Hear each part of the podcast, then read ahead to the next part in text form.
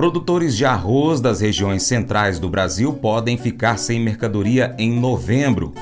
Antes de falar sobre isso, acompanhe o Paracatu Rural nas redes sociais. É só você pesquisar aí por Paracatu Rural na sua rede social favorita. Vou ficar esperando você, hein? Mercado Agrícola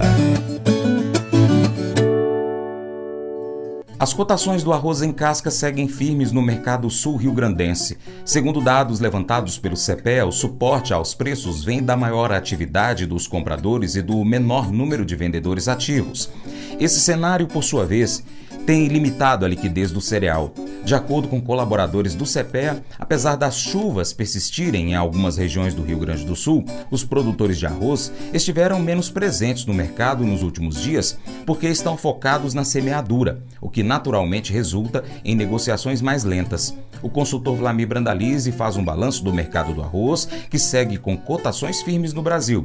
A oferta, no entanto, vem diminuindo e já é cogitada a possibilidade de não haver mercadoria disponível nas mãos dos produtores das regiões centrais, norte e nordeste do Brasil durante o mês de novembro. Com isso, para atender a demanda nessas localidades, são duas as possibilidades. Uma, recorrer às importações ou à produção do Rio Grande do Sul.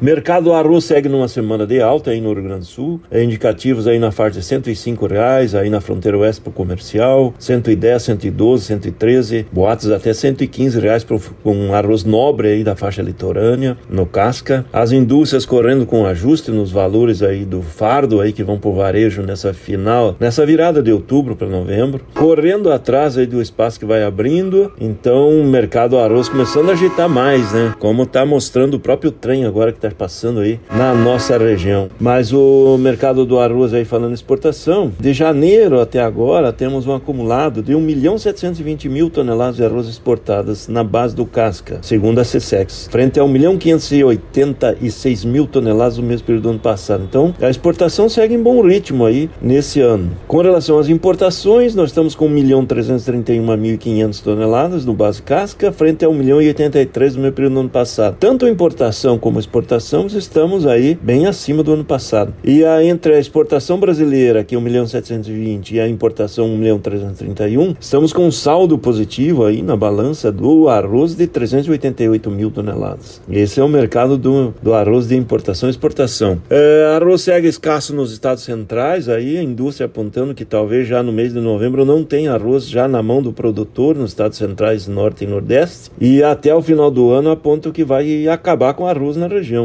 Já há um temor aí de que ter que puxar arroz do sul e boatos que teria importações começando a aparecer para entrar pelo, pelo Nordeste, pelo Maranhão, por, pela parte de norte do Brasil, mas ainda nada confirmado, porque o arroz no mercado internacional segue forte aí, a maioria das regiões bem acima do arroz brasileiro. E aqui no Mercosul quase não tem mais arroz aí para atender o mercado nacional. Então, o mercado segue firme e produtores seguem plantando, com indicativos que seguem com atraso no plantio, né, da safra, na faixa aí de uns 45 a 50% plantado no Rio Grande do Sul e atrasado em relação aos anos normais e produtor agora correndo contra o tempo aí, mas alguns locais ainda com muita água nos campos, outros já precisando de alguma chuva, principalmente ali na região da fronteira oeste tem áreas inundadas, áreas precisando de chuva, tá bem variado o clima nesse ano. É um ano aí que o produtor vai ter que acompanhar de perto as lavouras, fazer bem feito para buscar altas produtividades e aproveitar um ano de cotações em alta né? Esse é um mercado do arroz que segue com boa demanda no varejo. É uma semana que o arroz tem demanda também do Bolsa Família, né? O governo está pagando a parcela do Bolsa Família de outubro nessa semana e acaba girando bem o arroz e também o feijão.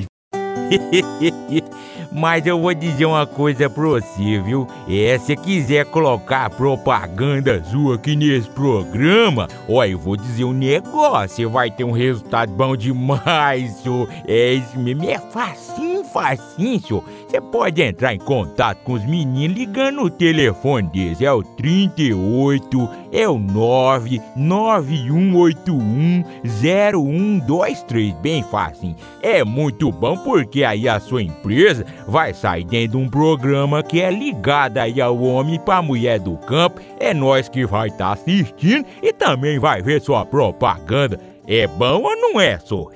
Sendo generoso Kelly passou pelo corredor estreito do avião com a sua filha de 11 meses, Lucy, e a máquina de oxigênio desse bebê. Elas estavam viajando para procurar tratamento para a doença pulmonar crônica desse bebê.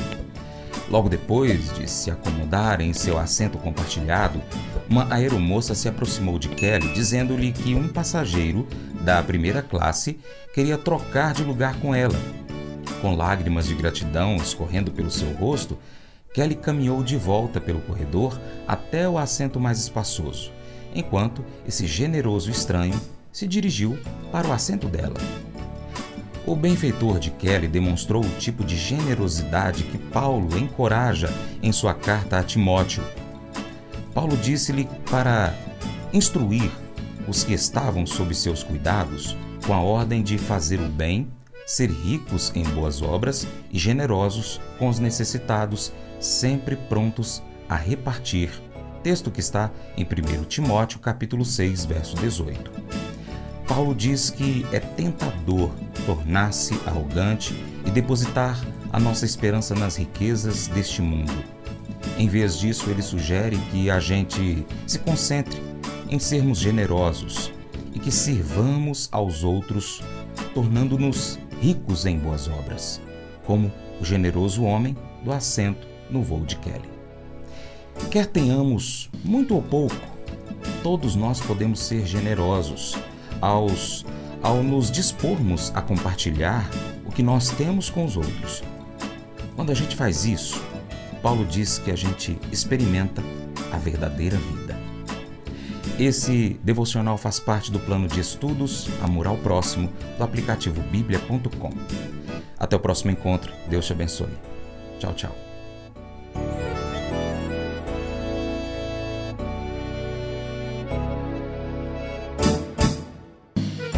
Acordo de manhã para prosear no mundo do campo, as notícias escutar. Vem com a gente em toda a região com seu programa Paracatu Rural. Tem notícias, informação e o mais importante, sua participação. Programa Paracatu Rural. Programa Paracatu Rural.